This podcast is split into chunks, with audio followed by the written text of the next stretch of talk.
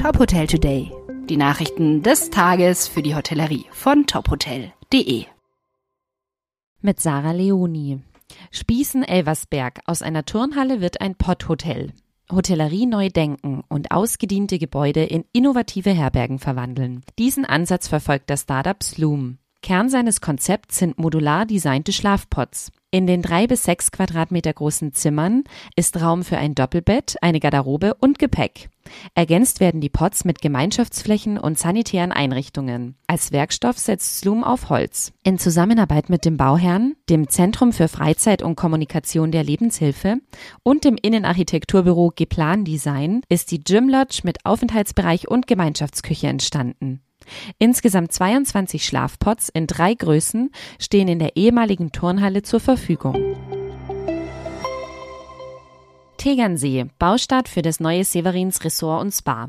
Das neue 5-Sterne Superior Wellness Hotel wird auf einem rund 6000 Quadratmeter großen Grundstück am Tegernsee entstehen. Das Areal wurde bereits im Januar 2020 von der Gustav Zech Stiftung mit einer vorliegenden Baugenehmigung erworben, die schließlich Severins mit ins Boot holte. Diese sollen vor allem ihre Erfahrungen im Wellness- und Spa-Bereich einbringen. Die Pläne für das Hotel sehen neben rund 56 Zimmern und Suiten unter anderem einen Wellness- und Spa-Bereich mit großzügigem Schwimmbad und tageslichtdurchlässigem Dach vor. 2022 wurden bauvorbereitende Maßnahmen umgesetzt. Nun wird mit dem Bau des Hauses begonnen.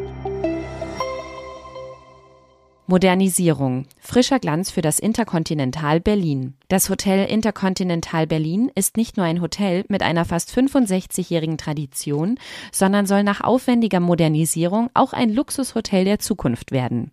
Mit einer Investition von fast 61 Millionen der IHG Hotels and Resorts und Union Investment wird das Hotel seit Mai 2019 bei laufendem Betrieb renoviert und neu gestaltet. Während die Arbeiten im Westflügel noch bis Ende 2023 weitergehen, präsentiert sich der Rest des Hotels unter der Leitung des neuen General Managers Sebastian Germershausen bereits in frischem Glanz.